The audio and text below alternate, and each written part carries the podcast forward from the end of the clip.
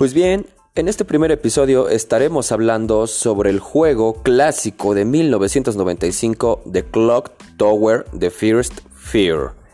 Este es un juego que apareció en el año 1995 para NES y no salió para nuestro continente más que en PlayStation 1 en 1997. También tuvo una versión para PC.